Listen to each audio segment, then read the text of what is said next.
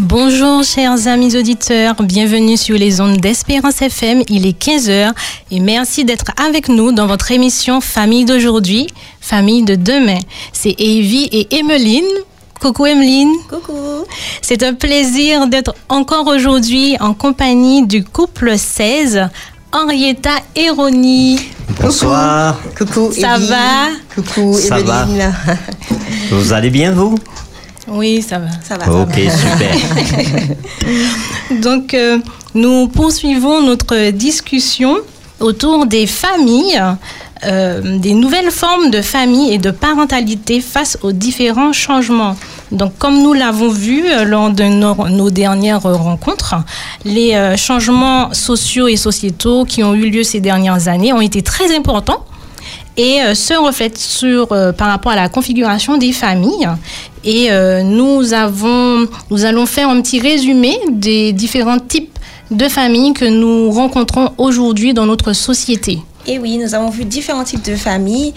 Euh, donc la famille étendue, la famille nucléaire, la famille avec des parents séparés, la famille recomposée, la famille monoparentale, la famille adoptive, la famille sans enfants, la famille homoparentale, la famille composée de personnes âgées, la famille unipersonnelle et pour finir la famille avec des animaux de compagnie. Alors aujourd'hui, nous allons euh, euh, parler des familles dans la Bible. Tout à fait. Exact. Et notre première question, qui sera pour le pasteur 16, pour Ronnie. Quel type de famille est la plus fréquemment présentée dans la Bible? Alors, c'est vrai que Eh la, Bible est un livre qui parle énormément de famille. Et d'ailleurs, euh, dès le début de ce livre, eh ben, on, va, on, on va parler de famille. On va, on va retrouver, euh, on va pas retrouver le, mot famille, mais on va retrouver les composantes de famille. Mais si on regarde sur l'ensemble du texte biblique, du texte sacré, comme nous l'appelons, eh bien, euh, la plupart du temps, nous voyons euh, la famille de façon élargie. Donc, euh, je, je prends un exemple qui est assez intéressant à, à, à- à voir et à considérer, c'est l'exemple d'Abraham. Abraham, c'est vrai, il est marié, il vit avec son épouse Sarah, mais ils vivent en clan et il n'est pas seul. Et au départ, il est avec son père, on parle de son père, de ses frères, etc. Et quand il partira de, de Charan pour aller vers Canaan, il, il part avec tout son clan, mais aussi avec son neveu Lot, qui est avec lui et qui le suit. Et ce, ce type de famille est très répandu dans la Bible. On va trouver, par exemple, lorsque euh, le, alors j'allais dire l'État, mais pas l'État, mais le peuple d'Israël même sera constitué, on va parler de tribus. Donc pour montrer bien que chaque euh, personne fonctionne dans son clan, dans sa tribu, et chaque tribu est une famille élargie. Donc on pourrait dire un patriarche avec euh, des enfants, et- etc., etc. D'accord. Et a-t-on des exemples de familles nucléaires? Euh, oui, le, le premier exemple de famille cité dans la Bible, c'est une famille nucléaire. N'est-ce pas, Henrietta? Oui, tout à fait. Nous avons l'exemple de Adam, Oui. Ève, avec leurs deux garçons, Oui. Caïn et Abel. Là, on n'a pas d'autres, ni tonton, ni tati, ni etc. C'était la famille nucléaire au tout début. Au tout hein, début. qui, fonctionnait. C'est le premier exemple de, de famille donné dans la Bible. D'accord. Et les parents séparés euh, dans la Bible, on en parle? Alors, les parents séparés. Alors, euh, oui, on, on a un exemple qui, qui est assez frappant, c'est celui du, du prophète Osée euh, dans, l'Ancien Testament.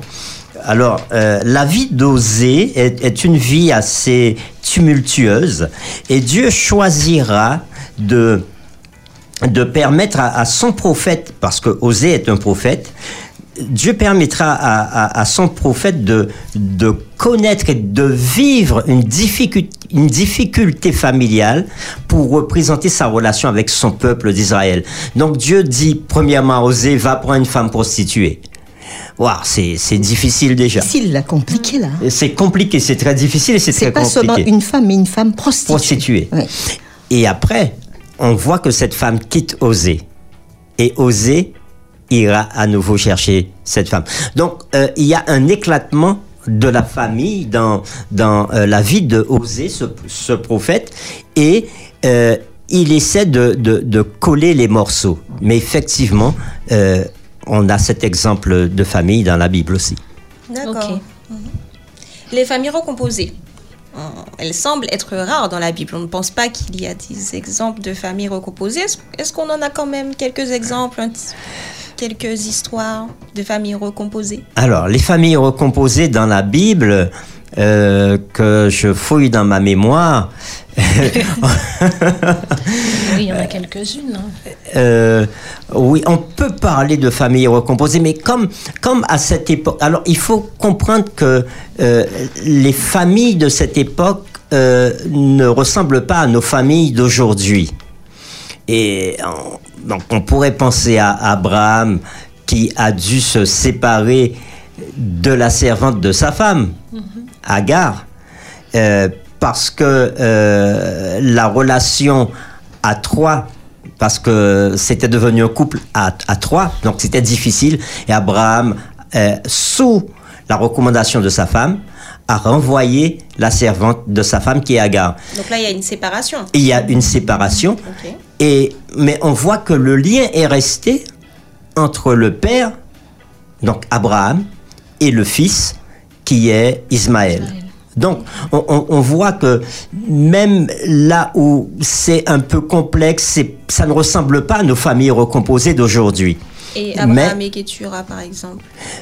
Alors après, plus tard, Abraham va épouser une femme tuée, alors qu'Abraham, Mais, mais là, sa femme, Sa- Sarah est déjà morte. oui, Voilà. A- Abraham est veuf. Abraham est veuf quand ça se Mais, passe. hein. mais il recompose une famille. Donc, il, il- il y a d'autres cas comme cela euh, dans, dans la Bible. Puis les hommes avaient également, les hommes avaient également euh, plusieurs femmes.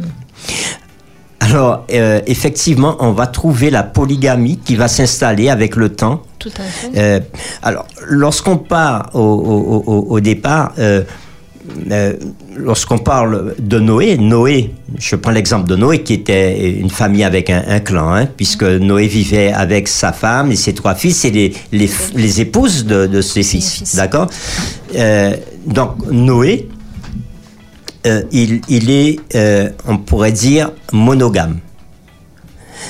Plus tard, dans l'histoire du peuple, bien, on verra que ils vont faire un peu comme ceux qui sont autour. Ils vont imiter l'ambiance Des peuples qui sont des autour. peuples qui sont autour. et à ce moment-là, euh, ils vont aussi épouser plusieurs femmes. Alors, il faut bien comprendre qu'on n'est pas dans, ici dans, dans, dans le concubinage, hein, mais ils se mariaient avec ces femmes. Donc, ils étaient polygames. Tout à fait. Ok. Est-ce que les Et exemples. toujours, de- toujours avec euh, les les familles recomposées, euh, l'histoire de Joseph, Oui, Joseph et Marie, non? Oui. On- on- Oui, on pourrait- on- on- on pourrait dire ça. on- on pourrait- Alors, euh, nous n'avons pas tous les détails sur cette histoire, hein, mais euh, la, la plupart, la, la plupart des, euh, des, des- des commentateurs bibliques vont montrer que Joseph euh, avait déjà des enfants avant d'épouser Marie. Donc, euh, les frères de Jésus n'étaient pas les fils de Marie, mais c'étaient les fils de Joseph. Donc, on peut penser aussi que Joseph était veuf et qu'il a épousé Marie en, en deuxième noce. D'accord. Ok, très bien. Chers auditeurs, euh, vous pouvez nous poser vos questions via euh, WhatsApp au 06 96 73 67 37. 73 67 37. Vos messages par message WhatsApp, nous, nous, nous y répondrons. D'accord. Alors, pourrait-on prendre les cas de la veuve de Sarepta et Agar comme des exemples de familles monoparentales? Ah oui. Alors, euh, alors tu, tu, tu as bien parlé de la veuve de Sarepta. N'empêche que finalement, elle se retrouve seule avec ses enfants. Donc, elle, Elle est, elle est seule. Dans une... Exactement. Elle Elle- fait partie, elle fait partie effectivement des familles monoparentales, à ce moment-là.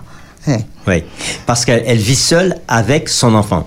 Et Agar, quand elle a été renvoyée euh, par euh, Abraham, on ne sait pas si elle a épousé quelqu'un d'autre, ce qui me paraît plutôt euh, invraisemblable qu'elle ait épousé quelqu'un d'autre. Mais elle a dû vivre et élever son fils Ismaël. Ismaël seul. Et dans la Bible, il y a plusieurs autres cas où des femmes sont seules avec des enfants. Elles se retrouvent seules avec des enfants. Donc, euh, il y a un exemple qui me vient à l'esprit, c'est la femme sy- syrophénicienne euh, que Jésus va rencontrer. Cette femme, on ne parle pas du mari de cette femme-là.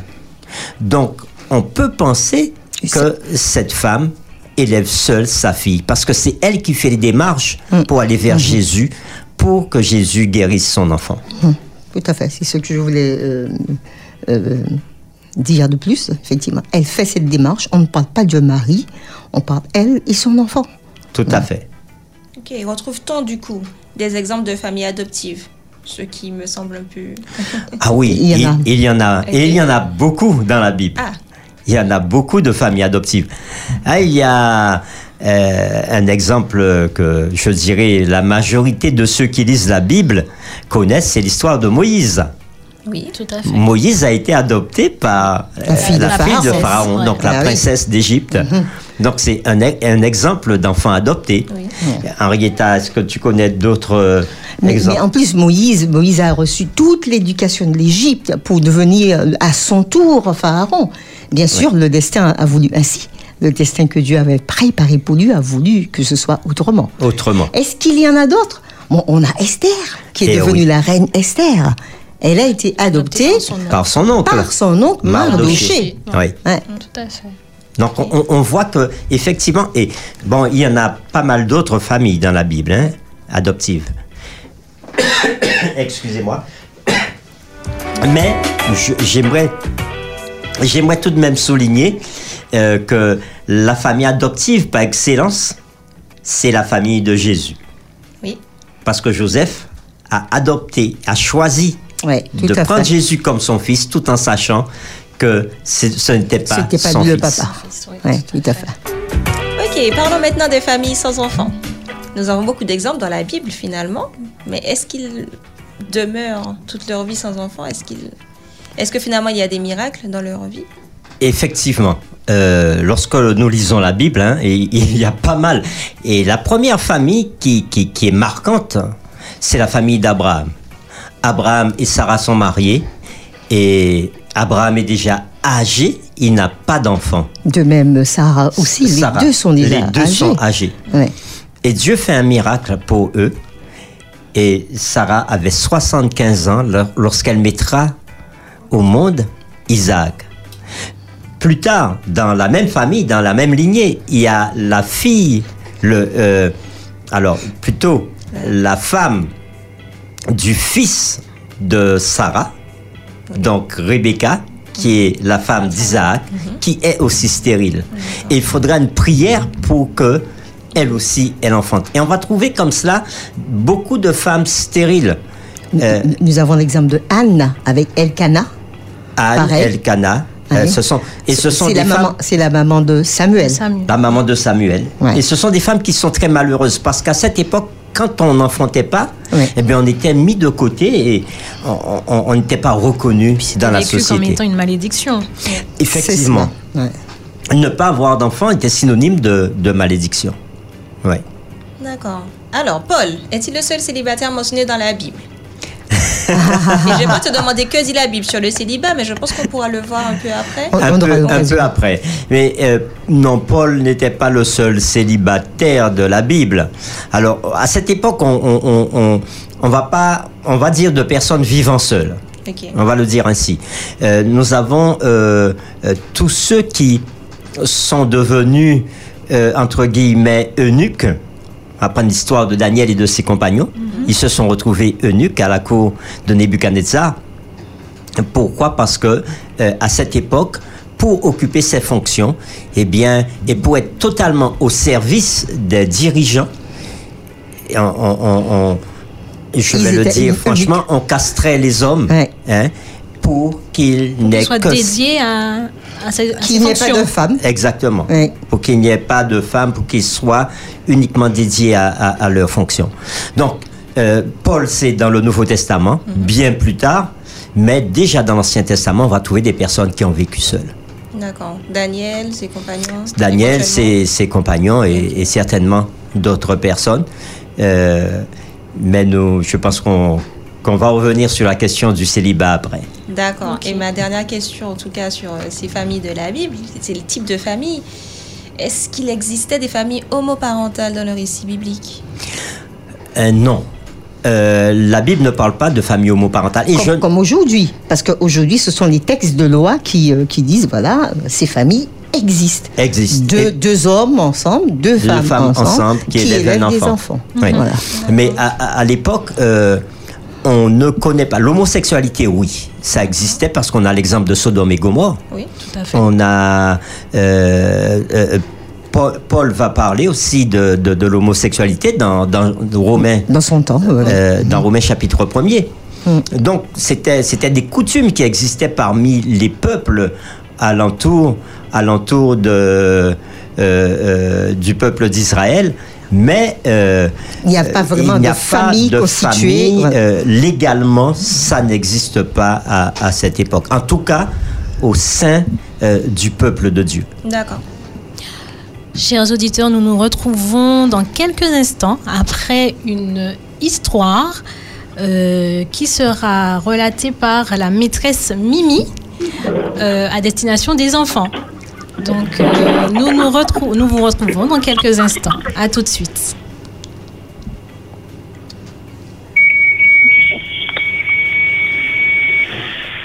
Asseyez-vous les enfants. C'est l'heure de la prière. Aujourd'hui, nous parlerons de la famille. Qu'est-ce que la famille? Tous les yeux sont tournés vers maîtresse Mimi. Il y a un moment de silence. Ma famille, c'est mon papa, ma maman et ma grande sœur, dit enfin Jordi. Qui a une famille comme Jordi, dit la maîtresse, en regardant toute la classe? Quelques élèves lèvent le doigt. Et les autres? Dit-elle en souriant. Moi, j'ai un papa, une maman, deux frères et trois sœurs, dit Solène. Oh, comme tu es une grande famille, Solène, dit maîtresse Mimi. J'aimerais bien entendre tout le monde. As-tu quelque chose à dire, Eric Moi, j'ai seulement une maman. Mon papa ne vit pas à la maison. Je ne le vois jamais. Mais j'ai un papy et une mamie très gentille qui s'occupent de moi. J'ai aussi des tatis et des tontons. Et je n'ai pas de frères et sœurs, mais j'ai des cousins et des cousines avec qui je joue, dit Eric. Très bien, Eric. Beaucoup d'enfants ont une famille comme toi, Eric. Sans, sans un papa ou une maman qui soit à la maison. Mais c'est tout de même une famille, dit maîtresse Mimi. Moi, ma maman est morte. Et c'est mon papa qui s'est occupé de nous, mes frères et sœurs et moi. J'ai une nouvelle maman maintenant. Mon papa s'est marié avec une très gentille femme. Elle fait comme une maman avec nous et je vois qu'elle nous aime. Oui, Laurie, il y a des enfants qui souffrent parce qu'ils ont perdu leur papa ou leur maman ou les deux. C'est souvent papy, mamie, tati toto qui s'occupent d'eux. D'autres se retrouvent dans un orphelinat. Ce n'est pas toujours facile pour ces enfants, dit maîtresse Mimi en soupirant. Moi, mon papa et ma maman sont séparés. Ils sont divorcés. Alors ils ne vivent pas dans la même maison. Des fois, je suis chez papa. D'autres fois, je suis avec maman. J'aimerais bien qu'on soit tous ensemble. Ils s'occupent bien de moi. Et je vois qu'ils m'aiment tous les deux, dit Samantha. Oui, cela arrive à certaines familles. Mais Samantha, tu as de- tout de même un papa et une maman qui s'occupent de toi, contrairement à d'autres qui n'en ont pas. Maman m'a dit que l'Église est une famille. Elle dit que c'est la famille de Dieu. Tout à fait, Maïna. Tu fais bien de le dire. Ce ne sont pas seulement les personnes mariées avec des enfants qui ont des familles, qui sont des familles. Dès qu'il y a un lien d'amour fort entre les personnes, ils peuvent former une famille de frères et sœurs. Chers enfants, vous avez tous une famille. C'est vrai, elles sont différentes. Mais Dieu place vos parents à vos côtés pour vous aimer et prendre soin de vous. Dieu le veut ainsi, car il a lui aussi une famille. Il est le Père, Jésus est le Fils, et le Saint-Esprit, lui, est comme une mère qui console. N'oubliez pas de remercier Dieu pour votre famille, les enfants. Vous avez besoin d'elle pour grandir. Dieu veut que vous grandissiez dans l'amour. S'il vous manque un père, n'oubliez pas que vous avez un papa dans le ciel qui vous aime. Et s'il vous manque une maman, le Saint-Esprit est là pour que vous ne soyez pas découragés et tristes. Et s'il vous manque un frère ou une sœur, Jésus est le grand frère de tous. Il est mort pour que nous fassions partie de la famille de Dieu. La leçon est terminée. Prions. Seigneur, merci de nous permettre d'avoir une famille qui nous aime. Nos familles ne sont pas pareilles, mais tu veilles sur chacune d'elles. Tu vois les enfants qui ont besoin d'un papa ou d'une maman, d'un frère ou d'une sœur. Qu'ils puissent trouver quelqu'un dans le reste de leur famille ou dans la famille de Dieu, dans ton Église et auprès de toi aussi. Bénis toutes les familles. Au nom de Jésus. Amen. Chers auditeurs d'Espérance FM, nous nous retrouvons dans votre émission Famille d'aujourd'hui, Famille de demain. C'est Evie, Emeline, Ronnie et Henrietta autour du thème Les familles dans la Bible. Nous vous rappelons que vous nous, pouvez nous envoyer des messages via WhatsApp au 06 96 736 737. Alors, Ronnie et Henrietta, alors nous poursuivons notre discussion. Euh, quel est le modèle familial donné par Dieu dans la Bible? Alors, le modèle donné par Dieu est le premier modèle, euh, je dirais ainsi, la première famille qui a été constituée. Elle a été constituée, et le texte biblique le dit dans euh, Genèse chapitre 1er, à, partir du, du verset 26, où Dieu dira, puis Dieu dit, faisons l'homme à notre image selon notre ressemblance et qu'il domine sur les poissons de la mer, les oiseaux du ciel, sur le bétail et toute la terre et sur, et sur tous les reptiles rampant sur la terre. Dieu créa l'homme à son image, il le créa à l'image de Dieu, il créa l'homme et la femme. Donc on voit que Dieu va créer deux êtres, un homme et une femme.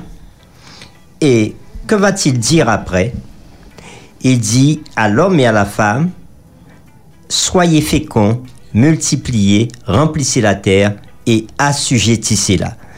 Donc Dieu, en créant un homme et une femme, il crée le couple, et à partir de ce couple, il dira à cet homme et à sa femme, vous allez faire des enfants. Et c'est ce qui va se passer puisque plus tard dans Genèse chapitre 4, donc c'est après le péché qu'on retrouve la naissance des premiers enfants. Le premier c'est Caïn, le deuxième c'est Abel. Donc on, on, voit que le modèle familial donné par Dieu ici, on pourrait le voir ainsi avec nos mots d'aujourd'hui, c'est la famille nucléaire. Donc c'est le modèle un homme, une femme, femme et des enfants. Et des enfants. D'accord? D'accord.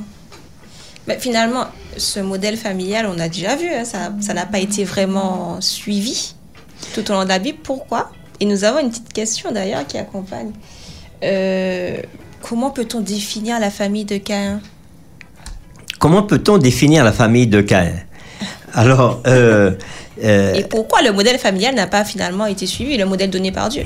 Alors, premièrement, le modèle euh, de, euh, familial donné par Dieu euh, n'a pas été suivi à cause du péché. Puisque le péché entre dans le monde et le péché va changer tous les paradigmes que Dieu avait prévus au départ pour la famille. Alors qu'au départ, Dieu avait dit un homme, une femme, des enfants, après le péché, les hommes ont décidé de faire comme ils voulaient. Donc, euh, euh, ce- ceci montre bien que entre ce que Dieu avait prévu et ce que l'homme fera, le résultat va donner autre chose et on verra aussi comment les choses vont évoluer à travers le temps. Hein, on, a dit qu'on arrivera à la polygamie, on va passer de la monogamie à la polygamie, mais avec euh, ces différentes formes, cette évolution, il y a aussi des conséquences qui sont pour la plupart des fois négatives. D'accord. Alors, nous parlons de Caïn ou?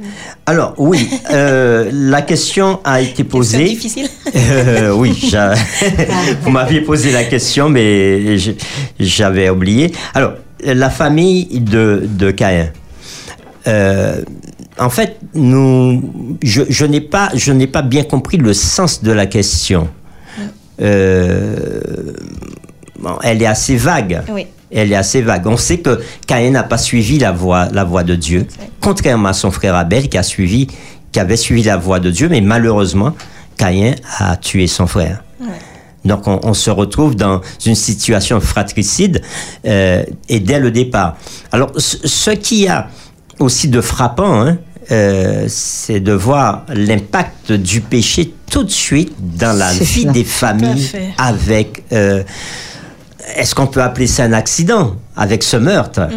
Mais on voit tout de suite l'impact du péché dans la vie de la famille. D'accord. Ok, ben, passons un peu dans, dans le Nouveau Testament Oui. et parlons euh, ben, de, de Jésus finalement et quel, quel est son rapport, son rapport avec la famille, comment il se comportait face à la famille, quels étaient ses échanges avec les familles. Je vous laisse. Oui, Henrietta. hein. Oui, c'est vrai que, euh, par exemple, euh, euh, souvent, souvent, euh, on- Jésus était en présence d'enfants et une fois même, la Bible nous rapporte que les disciples euh, avaient chassé ces enfants avec les mamans.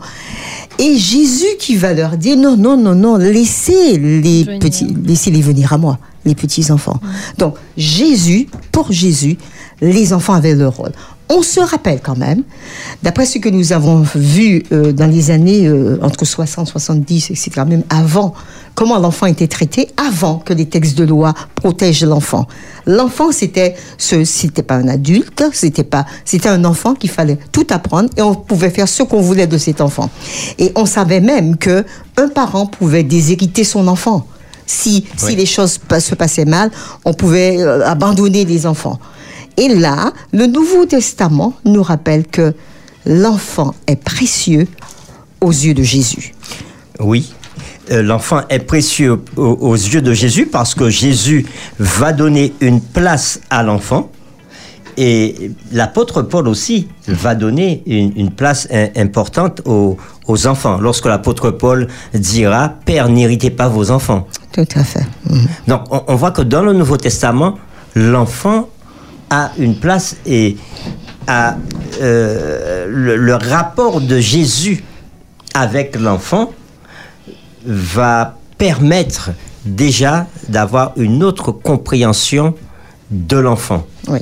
Qu'est-ce qu'un enfant? Est-ce qu'un enfant peut rentrer en contact avec l'adulte? Est-ce qu'un enfant peut comprendre? Et je pense que si Jésus a accueilli les enfants, c'est parce que les enfants pouvaient comprendre. Et, là, je reviens sur ce que tu viens de dire. Père, n'égitez pas vos enfants. Donc, cela signifie quoi? Qu'au temps de l'apôtre Paul, qu'est-ce qui se passait autour dans les familles? Hein, Pour que l'apôtre Paul puisse dire aux nouveaux croyants, voilà, ce message. N'égitez pas vos enfants. Et même plus, il ira plus loin. Enfants, obéissez à vos parents. Oui. Alors, tout ceci se trouve dans Éphésiens chapitre 6, euh, à partir du verset 1er. Enfin, obé- obéissez à vos parents selon le Seigneur, car cela est juste. Honore ton père et ta mère, c'est le premier commandement avec une promesse, afin que tu sois heureux et que tu vives longtemps sur la terre.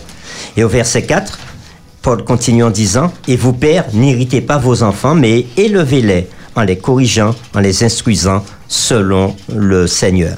Donc, euh, à l'époque de Paul, et ça il faut bien le comprendre, les parents avaient droit de vie ou de mort sur leur enfant. Et Paul est en train de dire aux parents, attention, vous n'êtes pas Dieu. Vous ne pouvez pas décider de la vie de vos enfants. Euh, Paul parle des enfants. Alors, il faut comprendre aussi qu'ici, il ne s'agit pas seulement de, de- des enfants en bas âge, hein, Oui, mais on peut à penser à, à des enfants euh, déjà un d'un certain avancé, oui, Ah, d'un- dans un âge avancé. Et comme euh, Henrietta, tu le disais, les enfants pouvaient être déshérités. Ce qui veut dire que même un enfant adulte restait un enfant euh, aux yeux de ses parents jusqu'à aujourd'hui. On pourrait le dire ainsi, les enfants demeurent toujours les enfants de leurs parents. Oui, à fait. Mais, mais euh, les enfants sont euh, adultes sont des adultes.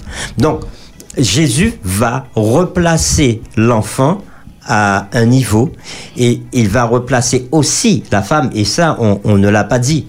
La femme à l'époque de Jésus était mise au deuxième plan de la société. Donc on ne parle pas euh, euh, généralement, les femmes n'ont pas beaucoup la parole, mais avec Jésus, les femmes ont la parole. On retrouve des femmes qui parlent. Alors que lorsqu'on lit l'Ancien Testament, on ne trouve pas beaucoup de femmes qui parlent. On trouve beaucoup d'hommes qui parlent. Tu voulais dire quelque chose, Henrietta Oui, c'est juste pour euh, spécifier ce que tu disais, que effectivement ces femmes qui n'avaient pas beaucoup la parole dans l'Ancien Testament, mais là on voit dans le Nouveau Testament, que ce soit la femme syrophénicienne, la, la samaritaine, elle parle Elle parle. et Jésus écoute. Jésus comprend leurs besoins et va directement sur ce besoin que ces femmes ont besoin. Donc Jésus est en train de nous dire, ben, de- dès la création, ce qu'il avait fait, l'homme et la femme égaux, voilà, il, il, il re- remet en place ce concept.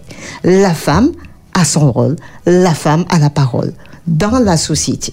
Et, et- et on, va, on va penser aussi à, à cette femme que euh, les, les hommes de son époque voulaient lapider. Euh, la femme pécheresse, comme, comme on l'appelle. Oui. Mm. Jésus donne la parole à cette femme. Finalement, il libère un peu la parole. Jésus Ouais. libère la parole Libère, ouais. des Ouais. femmes. Donc Jésus va remettre les femmes sur un, un- un- un plan. Je, je ne vais pas, je n'irai pas jusqu'à dire à ce moment-là un plan Oui, d'égalité. cela, puisqu'ils ne sont pas encore euh, à ce niveau. hein. Puisque nous sommes, Exactement. nous sommes dans un monde où, où c'est l'homme qui, qui dirigeait tout, qui parlait, qui, etc. Donc, euh, le temps de faire évoluer les choses. le temps de faire évoluer. Mais Jésus va donner euh, Une euh, place à la Une femme. place à la femme. Et, et je, je pourrais ajouter que l'image même de la femme est une belle image que Dieu va utiliser dans la parole. Mhm. La femme est l'Église est représentée par l'image de la femme. fait, Tout à fait. Donc, vous voyez, euh, ici, on, on voit que Dieu va permettre à, à cette image de, de prendre de la valeur aux yeux des hommes de cette époque-là.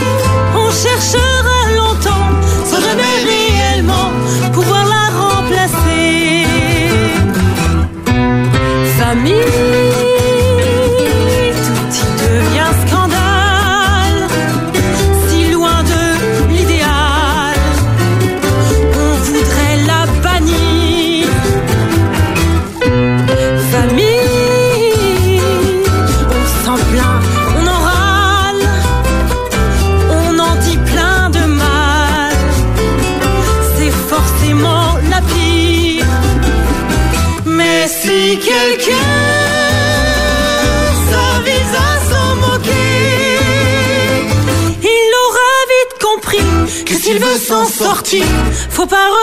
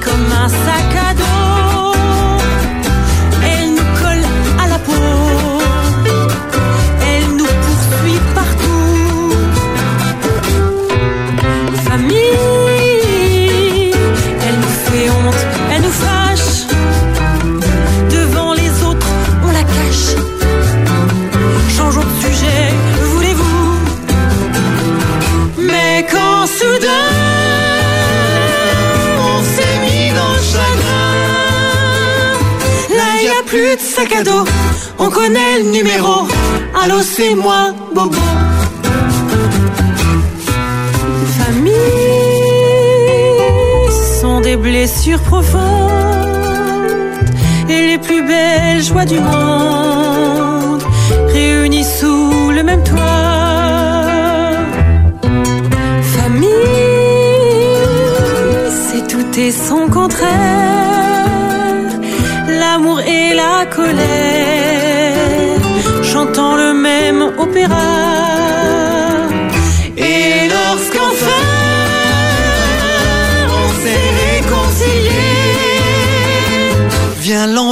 Se marier.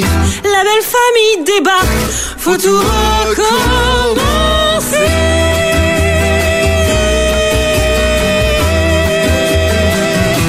91.6, C'est Espérance FM.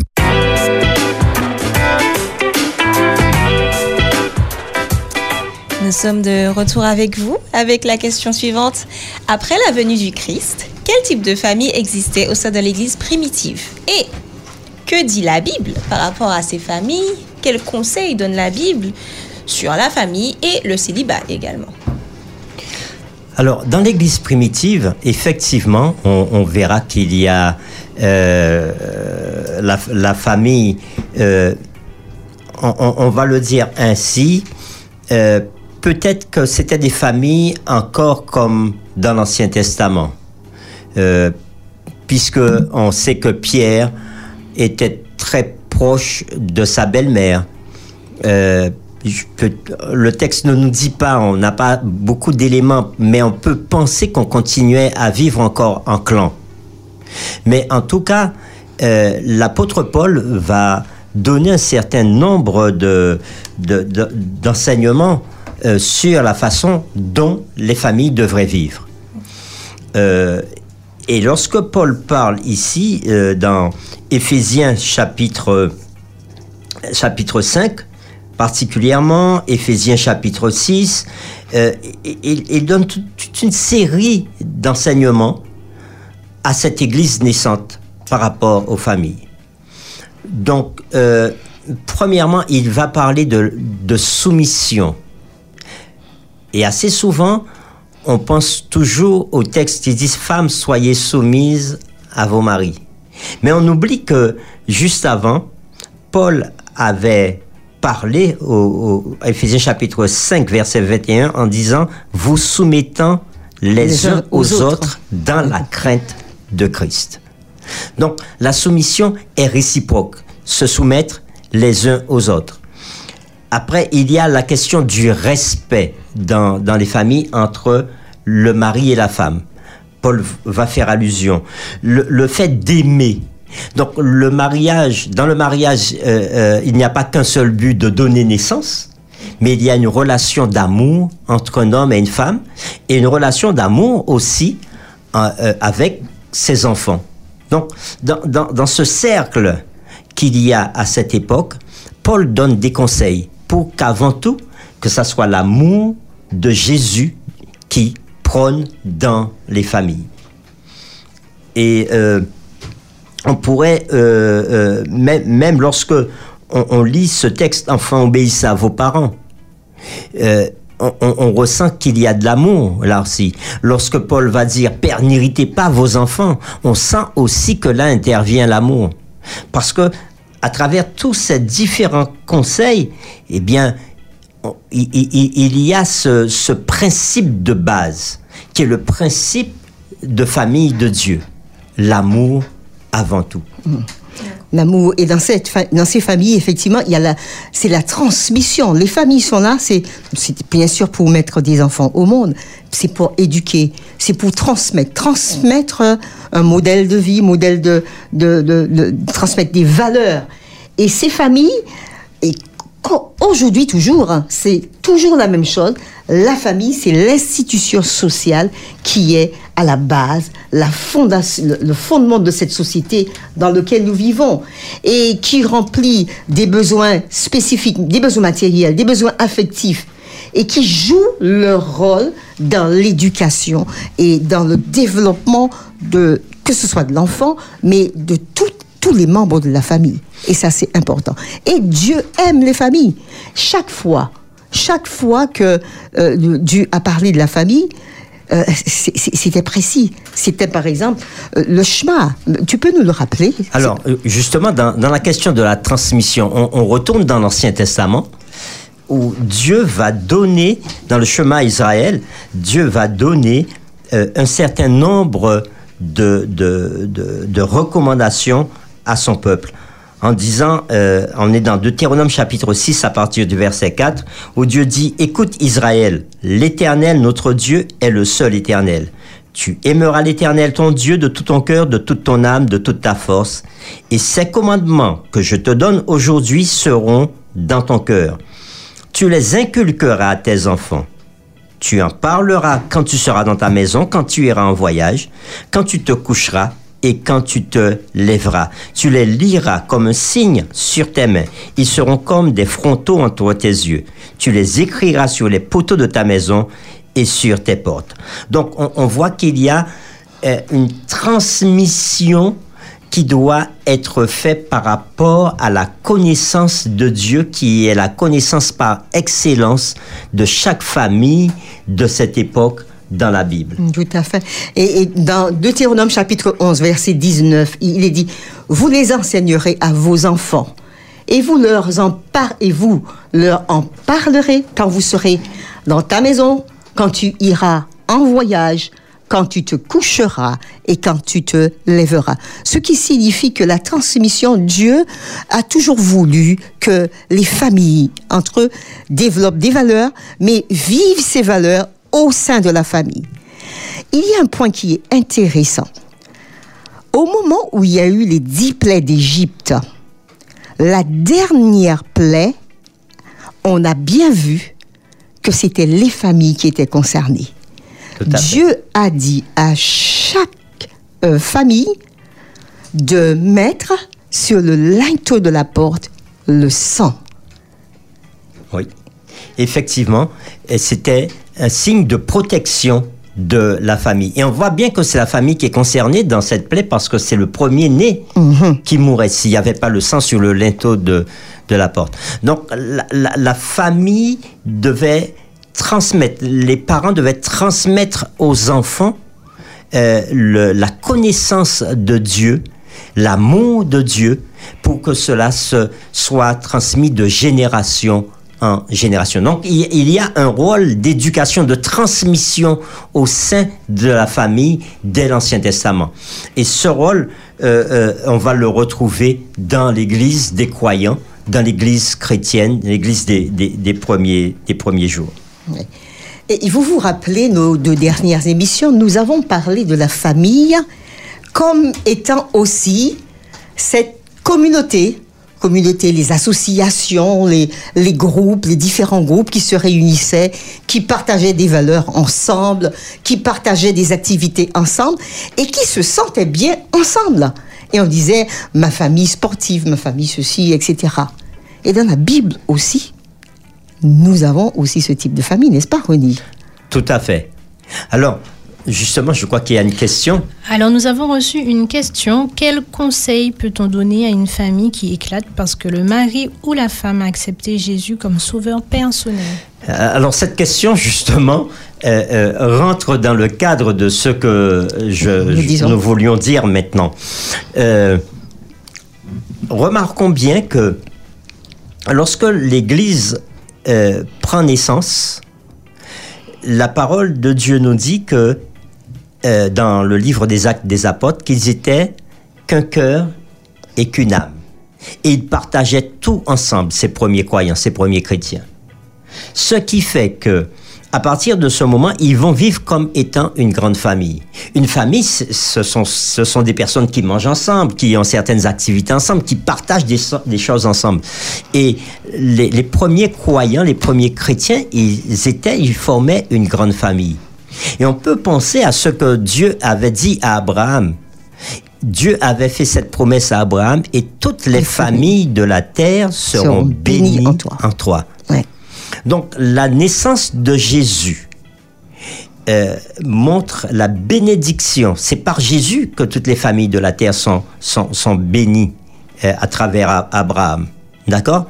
Mais cette bénédiction fera que ce, ce nouveau peuple, ce nouvel Israël, comme dirait l'apôtre Paul, ce nouvel Israël qui est l'Israël spirituel, eh bien forme une grande famille. Et cette grande famille est une famille adoptive euh, puisque tous ceux qui viennent dans cette famille viennent par adoption. Et qui est-ce qui les adopte, Henrietta? C'est le Père, c'est Dieu. Dieu est le Père d'adoption qui accepte les uns et les autres. Et ces familles, effectivement, d'après la question que nous avons reçue, et, et Evie, hein, euh, ces difficultés qu'on peut rencontrer dans, dans la famille quand quelqu'un ou encore un membre de la famille accepte Jésus dans sa vie. Et c'est toujours difficile. La Bible, ce qui est intéressant, la Bible ne nous dit pas d'abandonner nos familles, malgré cette difficulté. Malgré la foi nouvelle que nous pouvons avoir, malgré les convictions euh, précieuses que nous pouvons euh, euh, mettre en place. La Bible nous dit, nous restons dans nos familles. Et Jésus a toujours fait quelque chose.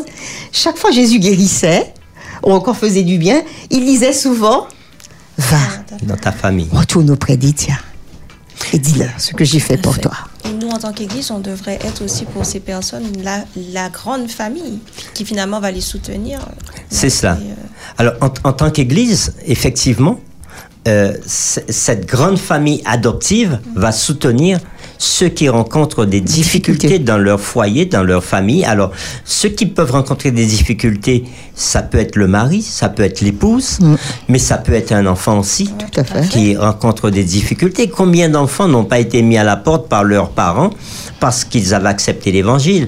Combien euh, euh, de conjoints n'ont pas décidé de se séparer parce que euh, l'autre conjoint avait accepté Jésus dans sa vie? Et Maintenant, c'était devenu invivable entre eux? parfois, c'est la situation est devenue invivable. Et, euh, et quand la situation devient invivable, on ne peut plus rester parce que l'autre désire partir, l'autre désire euh, mettre fin. Et l'apôtre Paul dit, dans ce cas, on ne peut pas euh, obliger l'autre à rester. Mais Paul donne ce conseil en disant, si le conjoint accepte de vivre avec euh, euh, celui qui accepte Jésus dans sa vie, mais qu'ils restent ensemble, qu'ils ne se séparent pas. Tout à fait. Et Paul va même plus loin en disant que le conjoint qui connaît Jésus va sanctifier l'autre conjoint. Exactement. Donc on, on- on voit que euh, Dieu est pour les familles. Dieu veut que les familles restent ensemble. Dieu n'est pas pour que les familles soient brisées. Tout à fait. Et, et- et ce, ce verset, souvent on l'a entendu et beaucoup l'ont utilisé quand leur, dans, dans la famille, il y a eu quelqu'un qui a accepté l'évangile ou encore qui a accepté Jésus dans sa vie, euh, les parents disaient souvent, c'est parce que la Bible disote, euh, euh, voilà, euh, Jésus, Jésus qui avait dit, celui qui laissera son Qui abandonnera qui son père et sa mère à cause de à moi. l'évangile, voilà, je- va recevoir au centuple des pères, des mères, etc. C- Ce texte a souvent été pris. Oui, mais Jésus Ouais. n'était pas en train de dire abandonnez vos, vos- vos parents, abandonnez. pour nous. Jésus Ouais. n'était pas en train de dire ab- abandonnez votre conjoint, abandonnez vos enfants. Tout à fait. Non, bien au contraire, Jésus aime les familles.